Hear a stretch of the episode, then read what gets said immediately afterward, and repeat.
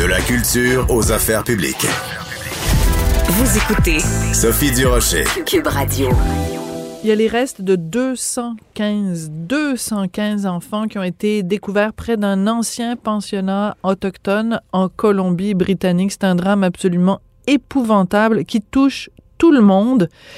Mais il y a des gens qui posent des questions en disant comment ça se fait que les Blancs se réveillent maintenant? Comment ça se fait que vous venez de découvrir ça, les pensionnats autochtones, vous? Ça fait des années qu'on en parle de ce drame-là. Parmi les gens qui posent ces questions, il y a mon collègue de TVA LCN, Michel Jean, qui est auteur de plusieurs livres, entre autres Coucoum. Il est au bout de la ligne. Michel, bonjour. Bonjour Sophie.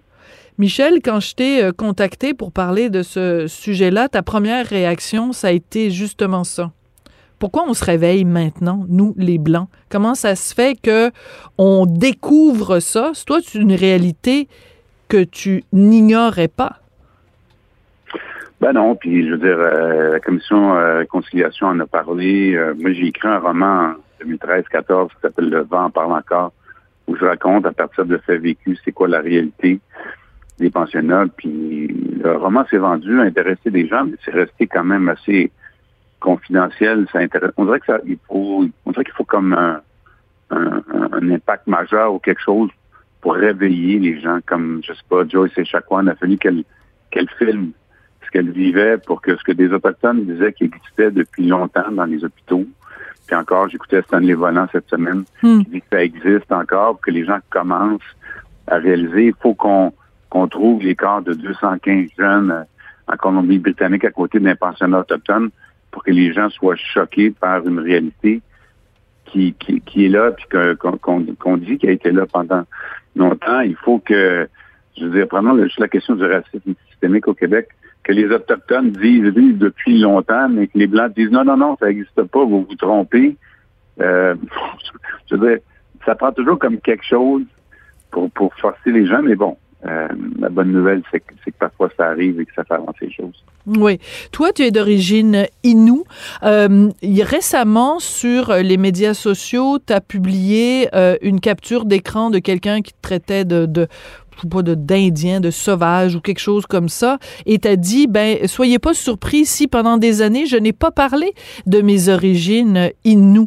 Donc, ce- cette, cette, euh, cette haine-là ou cette, euh, ce, mépris-là pour euh, les Autochtones, c'est quelque chose que tu, que tu ressens, toi, dans ta chair, Michel? Ben, parce que ça existe, c'est dans, l'environnement. C'est pas tous les jours, c'est pas super fréquent non plus, mais ça arrive. De temps en temps, j'en publie un, simplement pour que les gens sachent que ça existe. Hmm. Parce que les gens ont souvent tendance à dire, ben non, ben non, ben, mais oui, mais oui, ce genre de choses-là existent. Puis ces 215 jeunes-là sont morts, mais combien d'autres aussi dans des pensionnats? Et ça, c'est en Colombie-Britannique. Hmm. Je veux dire, euh, je raconte une histoire dans mon roman Cocoon avec Oui. euh, la cousine de ma mère qui est disparue. On connaît pas les circonstances. Est-ce qu'elle était malade vraiment? Est-ce que pas? Tout ce qu'on sait, c'est qu'elle était jeune, en santé, et finalement, était malade dans Montréal, à l'hôpital à Montréal. On l'a jamais revue. Et la famille a jamais su où elle était enterrée avant le 7 ou 8 ans on a découvert qu'elle avait été enterrée dans une fosse commune au cimetière de Ganawagi. Je veux dire, euh, est-ce que c'est normal que les parents perdent leur enfant, qu'on va les enterrer sans leur dire où? Mais ça, c'est pas, euh, c'est un cas, mais des cas comme ça, il y en a des, des tonnes. hein. Je veux dire, c'est, c'est pas dans un passé euh, qui remonte euh, aux cowboys puis aux, euh, aux Indiens, là, dans un passé dont les gens se souviennent qu'ils ont vécu aussi. Ça, c'est, important de le dire. Hmm. Le drame des, des pensionnats, euh, tout ça a commencé, euh, écoute, c'était en 1883. Le premier ministre du Canada, John A. MacDonald, hein, il, est, euh, il dit que c'est important que les enfants autochtones soient séparés de leurs parents par la force. Et là, je vais le citer, bon, en anglais. When the school is under reserve, the child lives with his parents who are savages. He is simply a savage who can read and write. Quand l'école est sur la réserve, l'enfant vit avec ses parents qui sont des sauvages. Ce n'est qu'un sauvage qui sait lire et écrire. Il est donc important que les enfants soient retirés à leurs parents pour qu'on puisse leur donner une bonne influence. On lit ça, ces propos-là de Johnny McDonald, ça donne envie de vomir, Michel. Mais pourtant, dans la, dans la loi sur les Indiens, ça dit que l'objectif était de tuer l'enfant, l'Indien dans l'enfant. Alors, l'objectif des pensionnats, les gens, le mot pensionnat, on pense à des écoles. Les gens disent, ben, tu l'idée, c'était de quand même de donner une éducation.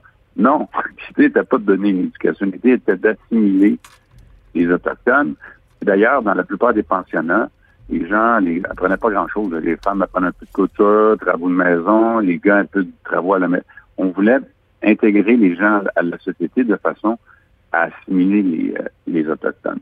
Et, dans ces, ce qu'on faisait, c'est qu'on les prenait de force. là, si les gens voulaient pas, on les amenait dans des établissements qui étaient toujours situés très loin de chez eux. Par exemple, moi, à Masteriache, pensionnat euh, je pense, en 1933 qui est ouvert, on prenait les jeunes qui sont au lac Saint-Jean, on les envoyait à la baie James, à côté de Chichasabi aujourd'hui, sur une île où on avait construit. Pourquoi on les envoyait loin comme ça? Pour couper les liens avec la famille. Ils restaient là pendant 10 mois, de 5 ans à jusqu'à de 15 ans, où on leur disait que leurs parents étaient des arriérés, des sauvages, qui pas bon. Tout ce qu'ils avaient appris, leurs parents étaient pas bons. Ces gens-là, quand ils sont retournés chez eux, ils regardaient leurs parents bizarres, les jeunes. Les parents avaient honte par rapport à leurs enfants.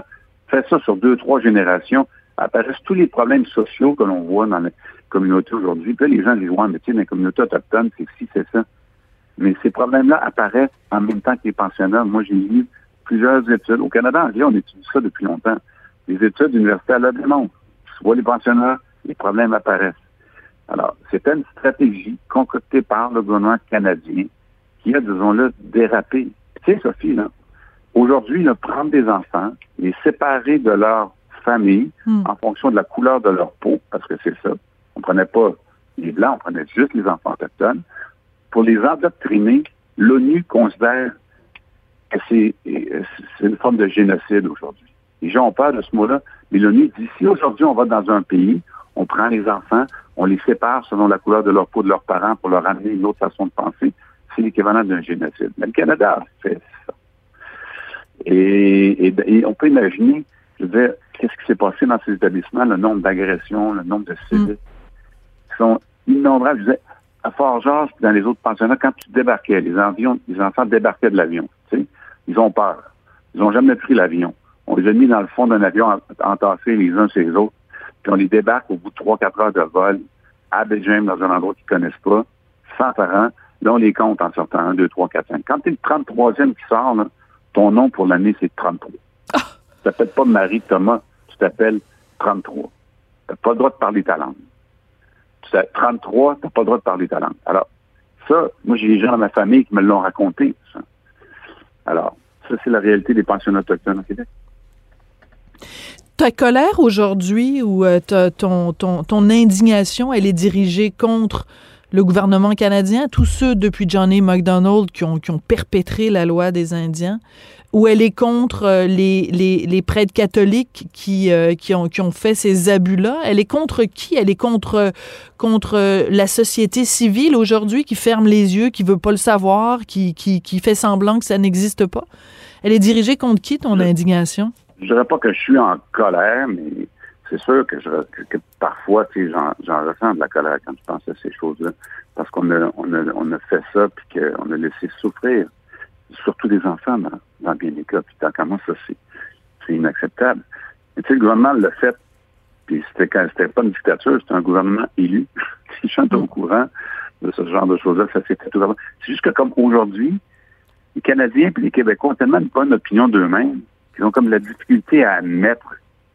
Je voyais sur euh, les réseaux sociaux passer, tu sais, 255 enfants retrouvés morts dans n'importe quel pays. Ce serait pas juste une journée de deuil. Ce serait plusieurs journées. Mais on dirait que les Canadiens ont comme tellement de bonne opinion d'eux-mêmes comme, comme peuple euh, égalitaire, euh, ouvert, qu'ils ont de la difficulté à, à accepter que ça fait partie de leur histoire. Et pourtant, ça fait partie de l'histoire du Canada. Le Canada moi, je, avec Cocom, Cocom est publié en France, il va être publié en Allemagne. Puis je parle avec des journalistes européens. Je parlais avec une journaliste allemande l'autre jour, puis ça me posait des questions sur le Canada. Ça dit, il me posait des questions sur M. Trudeau, sur le gouvernement du Québec. Il s'intéresse en Europe à ça. Nous, ici, ah, OK, mais les Européens regardent le Canada maintenant différemment. Hmm. Puis ils me disent des choses comme moi, mais c'est- c'est comme, là, on pensait que le Canada était un pays qui s'occupait des gens. Comment le Canada a pu faire ça? Ben, j'ai dit, c'est- ça fait partie de l'histoire. Sais, de la même manière que les autres, ils regardent la forêt canadienne, puis ils disent, ouais, mais les Canadiens, ça, ça me pose la question. Mais au Canada, il y a, il y a pas, des gens se scandalisent pour la- les coupables blancs en Amazonie. Mais les coupables blancs dans la forêt boréale Mm. où vivent les Autochtones, ça, c'est pas grave. Mm. C'est quoi le. Ben oui, c'est ça. C'est la réalité dans laquelle. Tu dans parlais. laquelle on vit. Mhm. On a pris- quand les gens ont construit les villes, ils sont établis dans le territoire, les Autochtones étaient là. Pour, pour que ça se développe, il a fallu tasser les Autochtones. Il a fallu les envoyer dans des réserves. Puis après ça, ils étaient gênants. Il a fallu, on a tenté de les assimiler. Fait que là, on, on, on utilisait la forêt, on faisait du papier, etc.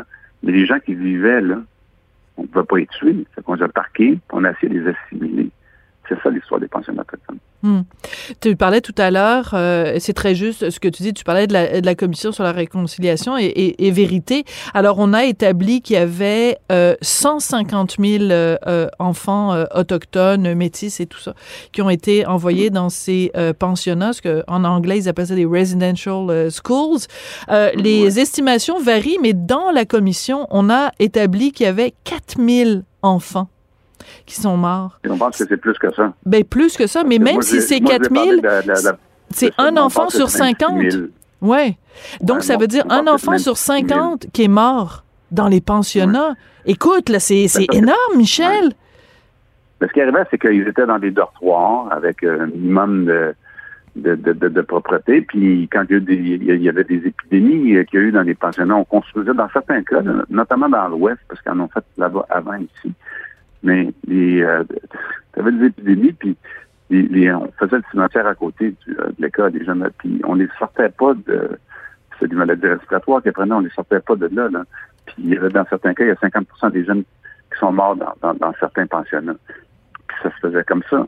Puis c'est comme c'était loin des yeux. Puis ça ça pas euh, terminé euh, il y a longtemps. Moi, j'ai visité le dernier pensionnat autochtone était à Fort Capel en Saskatchewan. Moi, je l'ai visité dans les années 80 parce que je travaillais à Radio-Canada à l'époque Mm. en Saskatchewan. Puis il a fermé ses portes en 1996.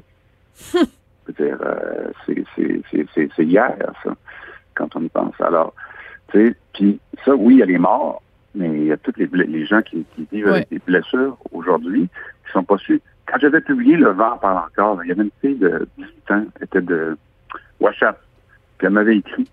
Elle m'avait dit, Monsieur Jean, dis-moi, j'ai lu votre livre, puis elle dit, j'avais jamais aimé les, les expansionnaires, parce que souvent, les expansionnaires, violence, alcool, drogue, toutes sortes de choses comme ça. Je les aime pas, les expansionnaires. Puis je les ai jamais aimés. Mais j'ai lu votre livre, là, je comprends pourquoi c'est comme ça. Merci. Hmm. C'est tellement Ça, important ce que tu dis.